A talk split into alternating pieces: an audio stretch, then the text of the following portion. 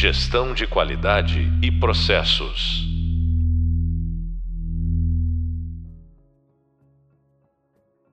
Olá, bem-vindos ao podcast da disciplina Gerenciamento Ágil de Projetos. Sou o professor Luiz Tadeu e no podcast de hoje vamos falar sobre práticas de tecnologia que foram para o mundo corporativo. Para falar sobre isso, eu tenho um convidado, que é o Rodrigo Monteiro, que é Agile Enabler na Volkswagen Digital Solutions, Lisboa, Portugal. Tudo bom, Rodrigo? Tudo bem, Tadeu. Obrigado aí pela, pela oportunidade. É, fico muito feliz com o convite. E vamos lá, vamos bater um papo aí, que fala um pouquinho de agilidade. Opa. É, a, aqui no podcast a gente vai fazer um bate-papo.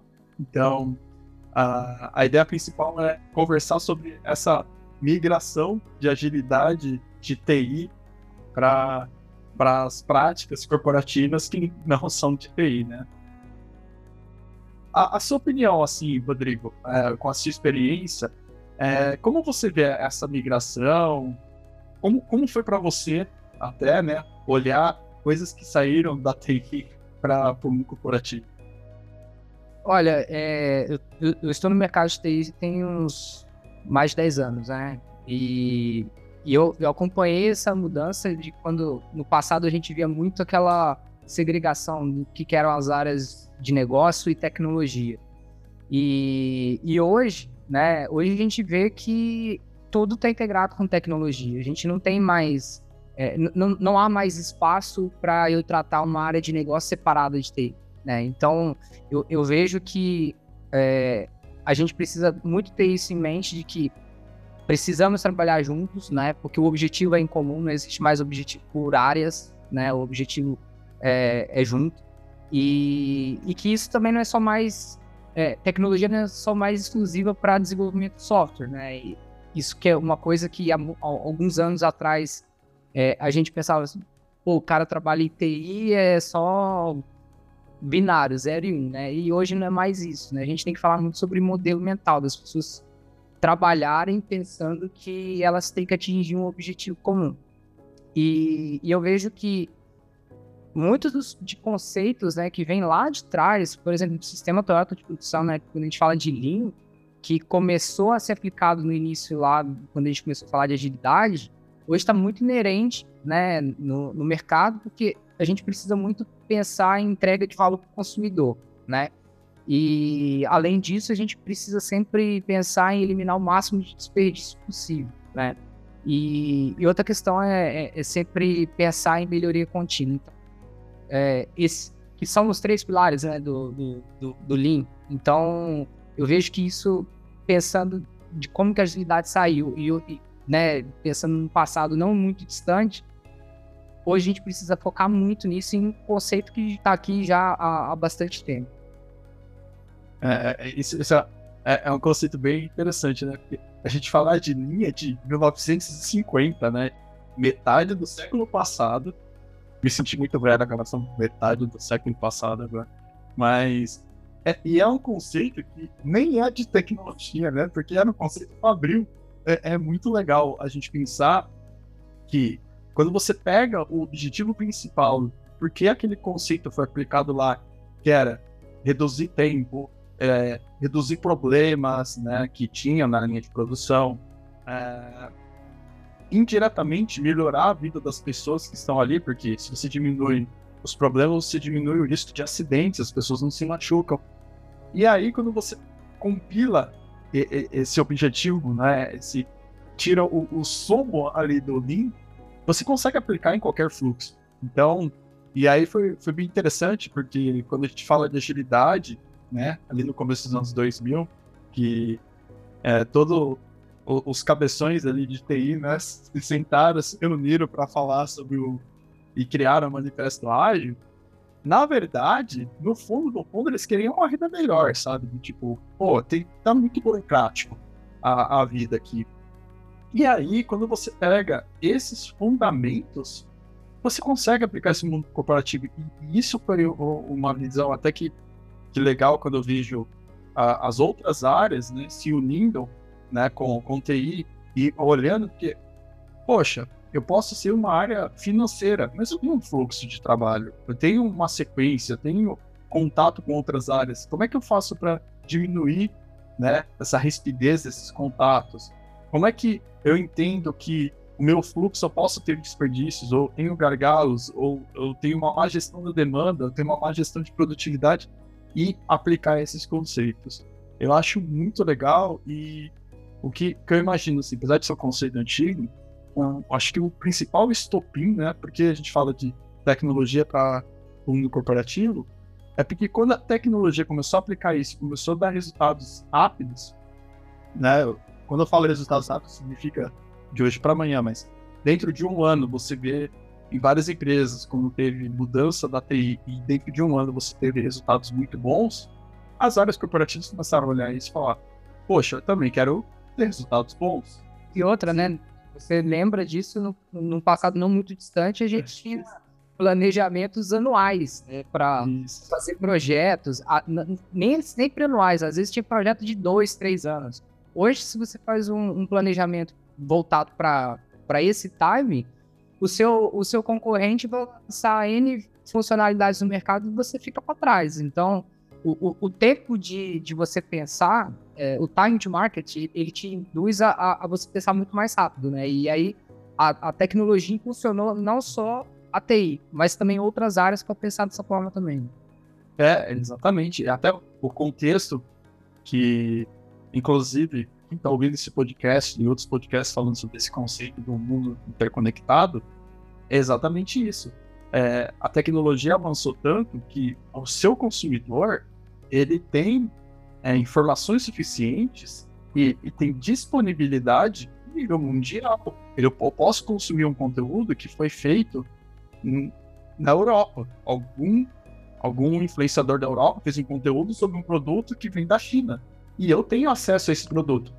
Ah, tudo bem, demora mais tempo, mas eu tenho acesso. É, é essa a questão. Antes, se você pegar no começo dos anos 2000, comecinho do boom da internet aqui no Brasil, né, principalmente, você não tinha esse conhecimento, você tinha um conhecimento regional, você conhecia um produto indo na loja, tinha lojas em showroom para mostrar produtos novos, não, não fazia muito sentido, até para a empresa, ela não, não tinha essa preocupação desse movimento rápido.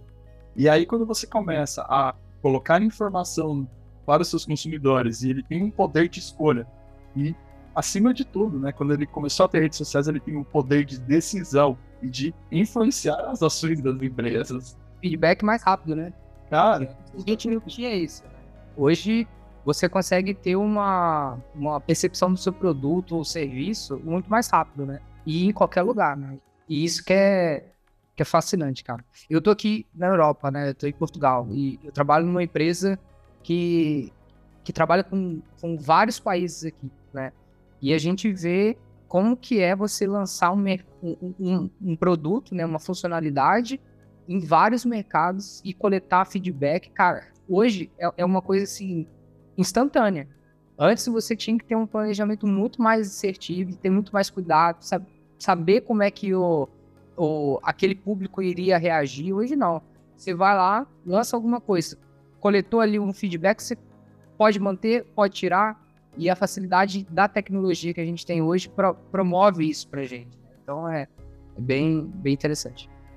É, é, é, bem legal se há uns 20 anos né, antes da internet virar um boom aqui no Brasil, a, a, sua comunicação com a empresa era via carta. Era uma caixa postal, vocês compravam produtos. Eu lembro do, dos meus pais comprando produtos e no manual vinha já uma carta chamada carta registrada, que o seu feedback era via carta. E, e era muito engraçado porque eu nunca enviei feedback, né? Mas ao contrário de produtos atualmente, quando você tem algum problema, é, na verdade até antes, né? Para escol escolher um produto, a primeira coisa que você olha é o que, que as pessoas estão falando dele. Já define a sua escolha baseado na opinião. E é claro, você tem que ser crítico o suficiente, porque tem pessoas haters e amantes do produto, e aí você vai validar o que faz sentido. E aí depois, mesmo quando você tem algum problema, como, ah, tive uma entrega ruim, é, ou o produto veio quebrado, por WhatsApp você faz uma conversa em menos de 5, 10 minutos, você tem o seu problema solucionado. Agora imagina naquele tempo que você tinha que mandar uma carta registrada que demorava 10 dias para chegar para alguém receber isso, responder a sua. Nossa, cara, é, é, é muito discrepante. E, e isso entra um pouquinho é, no tema, que é quando você tem essa sua exposição digital muito grande, e aí, como você falou, é, a TI já não é TI área de negócio, né? Não são eu e eles. É integrado por, exatamente por isso. Porque se você não trabalhar integrado, a sua área de negócio ela tá cega. E ela não tem como se locomover tão rápido quanto as pessoas estão demandando, estão dando feedback. E aí, quando você junta esses dois, aí entra a questão até desses pipelines. Cara, eu tenho um fluxo integrado, não tem mais um fluxo só de desenvolvimento de software, não. Eu tenho um fluxo de captação e estudo de mercado, volume discovery, né? Tem alguma coisa. Isso vira input para TI e desenvolve isso de uma maneira diferente, através de MVPs, é, uma entrega rápida, já fecha um grupo de usuários, né? Normalmente você não. Muito parecido igual o Google, né? Ele não lança para o planeta inteiro, ele lança para um mercado fechado, normalmente ali perto. A, a, gente trabalha no setor automobilístico aqui e a gente também tem essa, essa cultura, né? Porque aqui na, na Europa a gente tem um, um, desafio diferente de quando eu trabalhava no Brasil, por exemplo. Porque no Brasil você tem um mercado que a gente sabe como é que é o consumidor. Aqui não. Você tem muitos países e cada país você tem a sua particularidade. Então, o, o produto que eu lanço aqui em Portugal talvez seja bem aceito na Espanha, mas vai ser muito bem aceito na Itália. Então, se eu, se eu faço uma expansão de um produto gera, generalizado, é, pode ser um tiro no pé, entendeu? Então, é, essa cultura de você lançar algo pequeno, coletar o feedback, perceber se aquilo ali para aquele mercado tá, tá, tá ok ou não, é a melhor coisa para a gente medir se, se faz sentido a gente expandir para os demais ou não.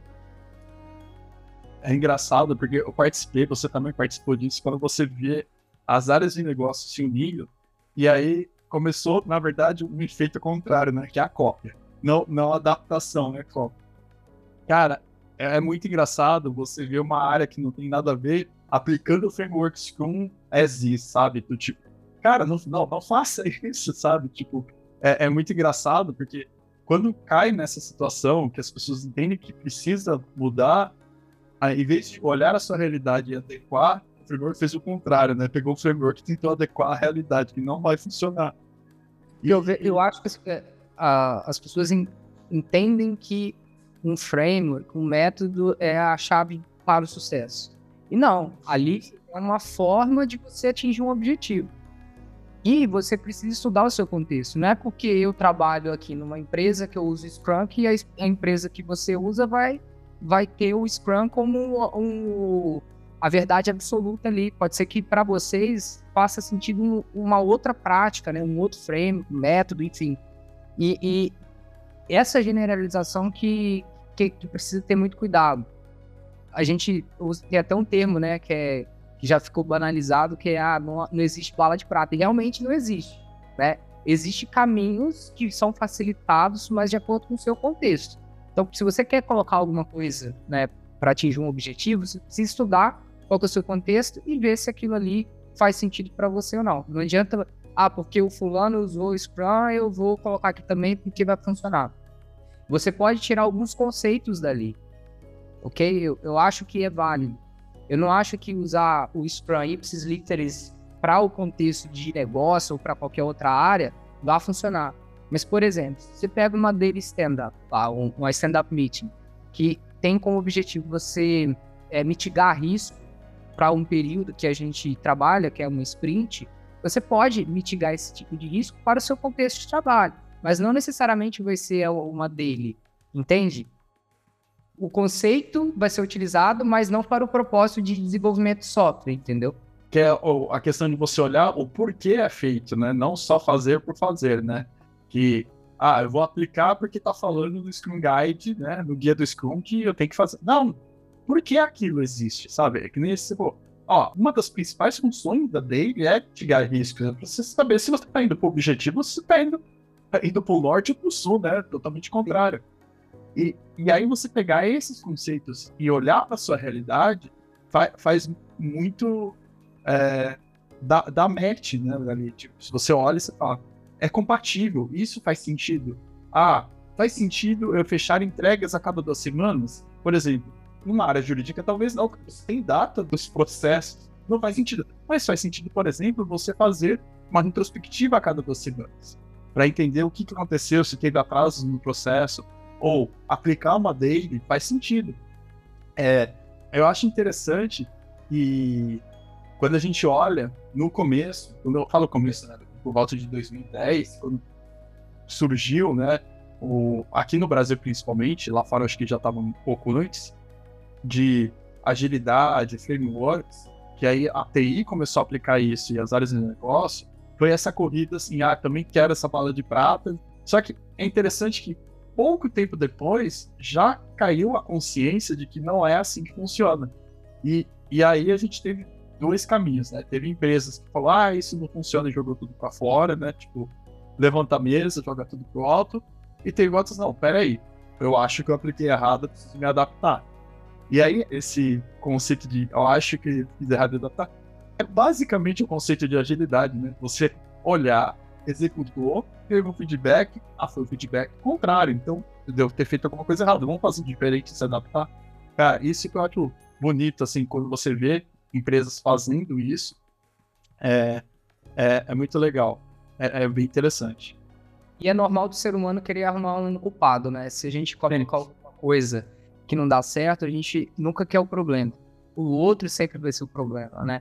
E, e aquilo que a gente falou aqui um pouco anteriormente, é, frameworks, métodos, não são o objetivo final. Você tem que utilizá-los e saber que você está utilizando ele para atingir esse objetivo. Né? E, e, o que eu vejo é que, assim, se, se você é, atinge um determinado grau ali de proficiência, beleza, tá funcionando. Se não, ah, não presta, eu vou, vou mudar, é, eu vou chamar uma consultoria especializada para fazer o trabalho, mas a gente nem entendeu o, o porquê que a gente está usando isso, né? E eu acho que falta é, muito a mudança de um modelo mental, sabe? Porque quando você fala de agilidade, não é você tratar de práticas, de frameworks, métodos e etc. Eu acho que é, é, é muito você vivenciar aquilo. É você se questionar o porquê que você faz determinadas atividades e, e, e por que, que aquilo ali existe, né? A partir do momento que você entende o porquê o conceito existe e por que, que ele é aplicado, aí sim você vai ver se está fazendo sentido você aplicar no seu contexto ou não. E eu, eu não vejo isso acontecendo na maioria das empresas, né? Elas querem colocar porque o seu concorrente usa. Mas é, a própria empresa não entende o porquê que tem um framework ali sendo utilizado. E, e aí, aí é, tá fadada dar errado. É, a agilidade por inveja, né? E, e, e, é engraçado que isso aconteceu dentro da empresa, né? Quando foi de TI para a área de negócio. E, é interessante porque é, até você tem a, o mercado né, até se adaptou a isso. Então, é, até para vocês que estão escutando esse podcast, tem um podcast sobre Agile Coach que a gente comentou sobre esse negócio do, do mercado, os papéis que as empresas estão procurando. Gerou até esse, esse aquecimento de mercado de ah, eu quero um Agile Coach que ele vai resolver minha vida. E, e, é exatamente o contrário. Na verdade, o Agile Coach vai te achar mais problema. Ele vai, ele vai olhar sistemicamente ali e vai falar, cara, a sua contabilidade, o setor de vendas ou o setor de TI é uma bagunça. E o fluxo está todo desorganizado. A gente vai ter trabalho para organizar esse fluxo para conseguir ficar no nível parecido com o seu concorrente. Agora, passar ele, você tem que comer muito arroz e feijão aqui, né? Então, é, esse conceito, quando você olha o objetivo da empresa, é, e aí a área de negócio, ela não pode estar olhando só o seu currículo, né? Ela tem que estar orientada ao objetivo da empresa. E estar apta a se adaptar. É, do tipo, ó, eu entendo, é, a gente tem um respeito pela história da pessoa, a história da empresa, mas assim, eu estou num mercado que ele é muito volátil. Então, se eu não me adaptar, acabou minha empresa, né? Ela, ela cai. E se eu não fizer esse nível de consciência, entender que as pessoas têm que se adaptar e você ter essa uh, maleabilidade de adaptação, né? De, ó, beleza, eu entendo que eu faço desse jeito, existem coisas que são é, legais que eu não posso mexer mesmo na legislação, mas tem coisas que eu posso fazer um caminho diferente, eu posso citar coisas novas. E, e esse objetivo ali de, ah, eu quero atingir o norte né, da empresa, ou é lucro, ou melhor marketing share, ou melhor tempo de atendimento, é o que deveria orientar toda a empresa. E as áreas de negócio deveriam estar juntas, né, todo mundo junto ali para chegar nesse objetivo. E os objetivos eles deveriam ser compartilhados, né?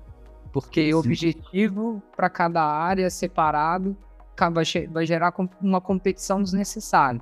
E aí você só fomenta ter o silo, né? O, a área de negócio A, área de negócio B, tecnologia.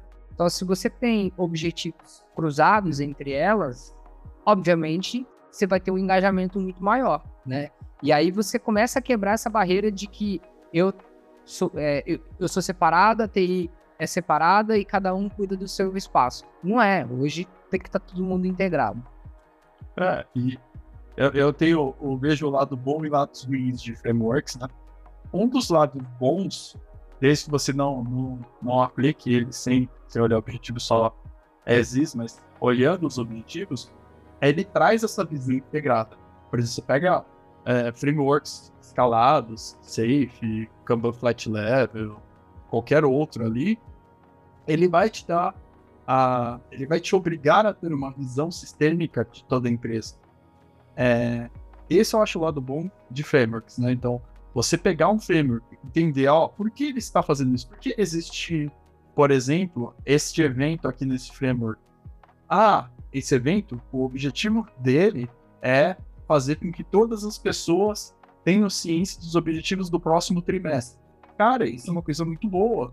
Ah, por que ele tem esse outro evento? Ah, porque esse outro evento acontece a cada, sei lá, duas semanas e ele tem como objetivo verificar se a gente está indo para o caminho certo ou não. E ao estudar o framework, acho que é essa cabeça que tem que mudar. Não aplicar o framework instalando ele como se fosse um, um, um, um serviço, né? É uma aplicação no seu computador, né? Uma aplicação no seu smartphone. Você não instala isso. Entenda essa trajetória, entenda por que acontece. E aí entra a adaptação. Porque, assim, é muito difícil que o framework encaixe 100% na sua realidade. Eles são orientação, né? Então, até se você pegar a tradução de framework, é uma caixa de ferramenta. Uma caixa de ferramenta não arruma o carro. Depende da pessoa pegar a ferramenta certa, achar o problema certo no carro e usar a ferramenta. Então, essa é a cabeça que talvez seja a parte mais difícil, porque quando a gente está falando não é uma cabeça, é a empresa como um todo, de você orientar todo mundo para esse mesmo barco, sabe? É, é tipo, ó, gente, todos apontando para o norte. Nesse trimestre, nesse semestre, nosso objetivo principal são essas, sei lá, 10 metros. Todo mundo apontando para cá. Vamos trabalhar todo mundo integrado assim. E aí, como é que funciona esse tra trabalhar integrado?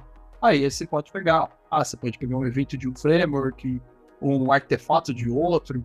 Ah, vou usar Google Flight Levels, vou usar pedaços. Vou fazer uma pergunta. Você acha que framework funciona para. É, eu tenho uma visão que framework funciona muito para o momento que você está. A partir do momento que você entende o propósito dele e, e que você está formando equipes. Depois de um momento de maturidade que aquela equipe precisa inovar e, e sair, pensar um pouco diferente daquele contexto, o framework ele, ele começa a ficar um pouco obsoleto para aquele grupo de trabalho para aquelas pessoas. Eu não sei se você pensa igual. Se, por exemplo, um time que está mais maduro, ele ficar preso num framework, ele vai ter a mesma produtividade que teria se ele tivesse um pouco mais de liberdade para trabalhar. É, o meu opinião é assim, se você não tem nada, parta de alguma coisa, né? É, é, isso, é, isso é assim, tipo, não tenho nada, não sei, eu tô com um monte de problema aqui, parta de alguma coisa. Se o meu problema por exemplo, ó, tem um time totalmente novo que eu tô com vários problemas de dependências de outros times. Beleza, parte alguma coisa. Ah, tem um Scrum. Então eu faço uma planning com todo mundo e alinho os objetivos e todo dia se conversa com essas pessoas. Pode ser que funcione, né? Então, é, mas esse conceito é, é até engraçado, né? Porque depois que o time começa, você vê o time evoluindo, né? Trabalhando num certo framework, se ele não se adapta, entenda que a gente está sendo até hipócrita com agilidade, porque o princípio da agilidade é a adaptação. Cara, se, se eu estou fazendo isso, aquele time não está mudando nada, tipo, fazendo a mesma coisa, tá estranho, sabe? Talvez é, aquilo ali não, não deveria estar sendo feito, sabe? Por exemplo, ah, mas eu posso ter um produto que já está mais maduro. Então, talvez seja a hora até de renovar esse time. Já que o produto é maduro, renova, faz o refresh, pega essas pessoas experientes, coloca em outras áreas que estão precisando, sabe?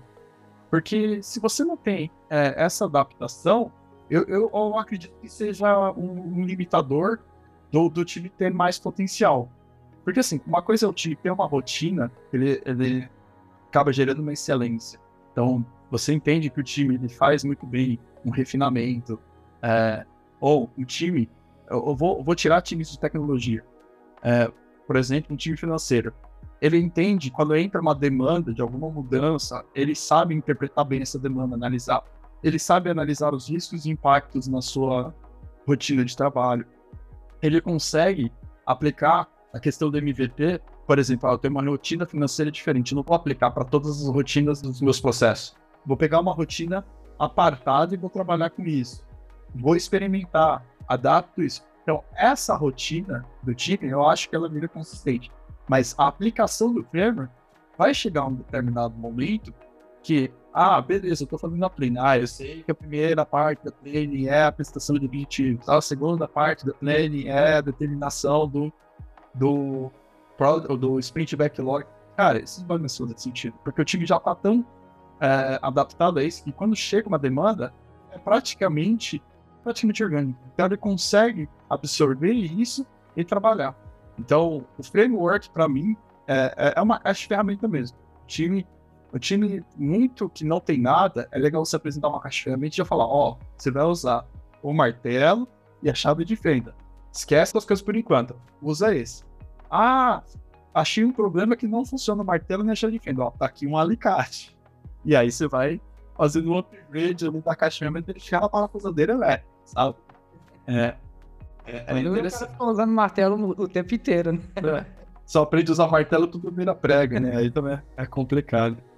Rodrigo, que se você pensar assim, vamos, vamos pensar em uma pessoa que está ali na área de negócio, nunca trabalhou ou teve poucas experiências, o que, que você daria de dica, assim, da sua experiência, para essa pessoa do, começar a, a fazer algo ou começar Tipo, ouvir esse podcast. Ah, eu ouvi esse podcast fim de semana, segunda-feira, tô lá na empresa, eu quero fazer alguma coisa. Cara, assim, o que eu, o que eu posso falar é que eu acho que a primeira coisa é a gente precisa estimular a empatia. Porque se você não estimular a empatia, você não vai entender a dor do outro e é sempre a sua dor vai ser mais prioritária. Então, a primeira coisa que eu iria fazer é abra o seu coração e ouça também o outro lado, né? É, e aí, com isso, as coisas elas automaticamente vão acontecendo. É importante você, é, logicamente, a gente não vai ser especialista numa área que a gente não é, mas procura, procura ler alguma coisa a respeito.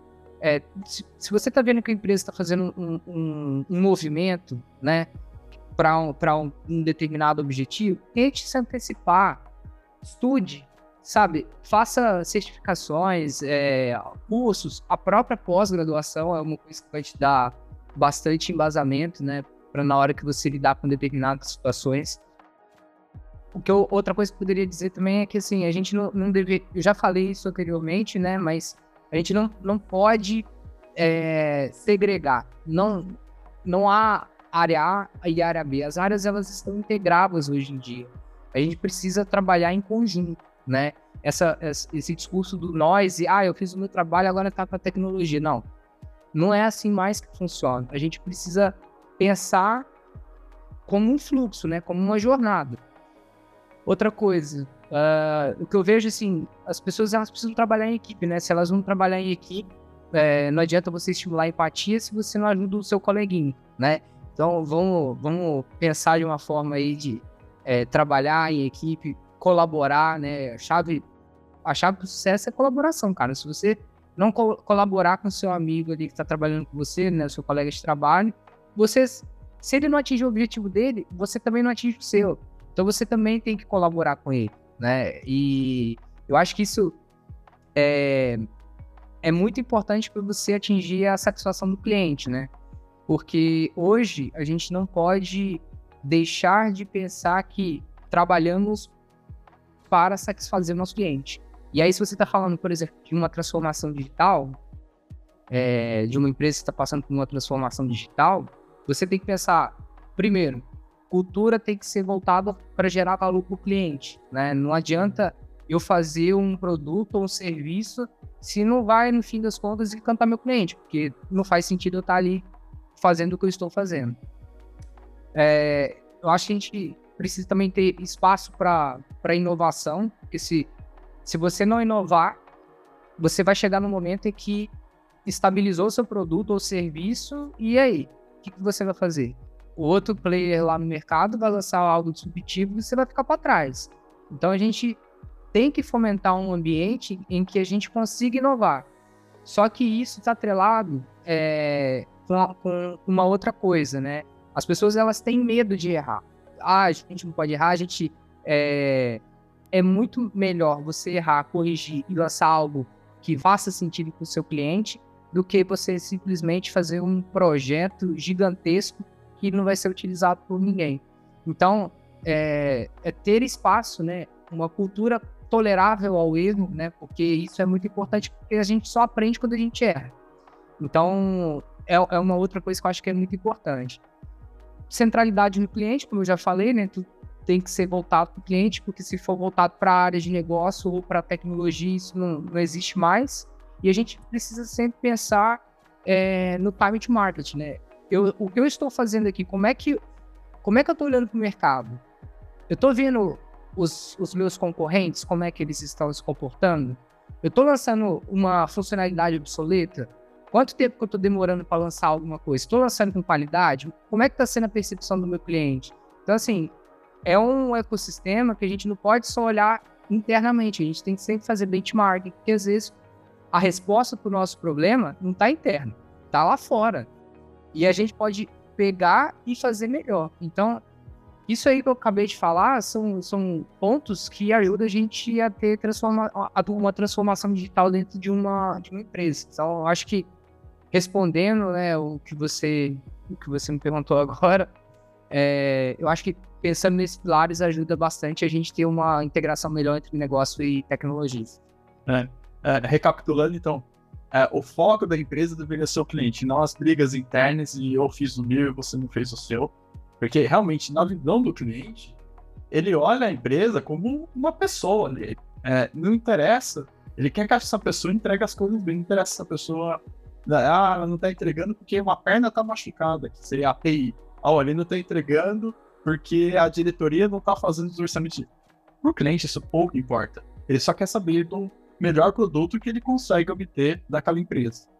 E internamente, que é essa questão que você até falou do, do respeitar as pessoas, ter empatia, é essa visão que eu acho que deve ser bem integrado em todas as áreas, que é, ó, nosso objetivo, e tem que estar bem claro, e aí é uma responsabilidade né, da, da diretoria, presidente, vice-presidente, seja qual for a estrutura da empresa, de falar, ó, nosso objetivo agora são esses aqui, deixar isso muito claro.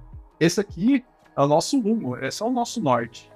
E as pessoas precisam ter uma certa liberdade. É, até falo, o problema não é não errar, o problema é não medir o risco do erro. Você tem que ter um risco de você pode errar, são riscos planejados. Ó, a gente vai lançar um novo produto, só que eu não vou lançar para todo o mercado e tipos de milhões. Não, eu vou lançar para esse mercado aqui pequeno, que se não funcionar, eu perdi centenas de moedas, né? Tipo, mil moedas. Mas, se funcionar, eu vou ganhar 100 mil moedas do outro mercado. Da mesma forma, ah, gastei mil moedas aqui não funcionou. Beleza, se eu tivesse lançado no mercado como um todo, teria um prejuízo muito maior. Então, essa, uh, essa etapa é, essas etapas, esse conhecimento, essa cultura da empresa é uma coisa muito, mas muito básica para você ter essa integração total da área de negócio com TI com o, o cliente. É, eu, eu acredito que acho que a gente cobriu bastante coisa aqui. Você quer deixar algum recadinho final, Rodrigo? Você quer? Cara, eu, assim, o recado que eu tenho para falar é obrigado de novo aí pela oportunidade. É, gostei bastante aí do, da experiência. Poder conversar um pouquinho aqui com você e, e, e trazer um pouco dessa visão para os alunos também, que eu acho que para quem mais importante para quem está buscando conhecimento é, é, bom você ouvir diferentes opiniões, porque isso vai gerar um, um, uma gama de, de oportunidades para você pensar diferente. Né? Se você se você ficar restrito a ouvir só uma pessoa e, e tirar só uma conclusão, você não, não, não cria é, uma percepção diferente das coisas. Isso é muito, muito legal. Agradecer o espaço aí da FAB, né, por promover essa, esse podcast, que eu acho que é muito legal. E quem quiser me adicionar no LinkedIn, fica aberto aí, eu, eu, eu respondo lá algumas perguntas. Podem me procurar lá, tá como Rodrigo Monteiro Ferreira é, eu estou como Agile Enabler da Volkswagen Digital Solutions. Então, se vocês quiserem me procurar, se vocês tiverem o Listadeu também, eu sou amigo dele no LinkedIn também. é, eu quero também agradecer sua participação e para todos que ouviram esse podcast né, sobre prática de tecnologia para, para o corporativo. É, a gente tem mais detalhes, tanto no hub de leitura como no hub visual. Né? Então, procure. É, tá aberto os canais, até o Rodrigo deixou aberto o, o LinkedIn. E bons estudos e até breve. Gestão de qualidade e processos.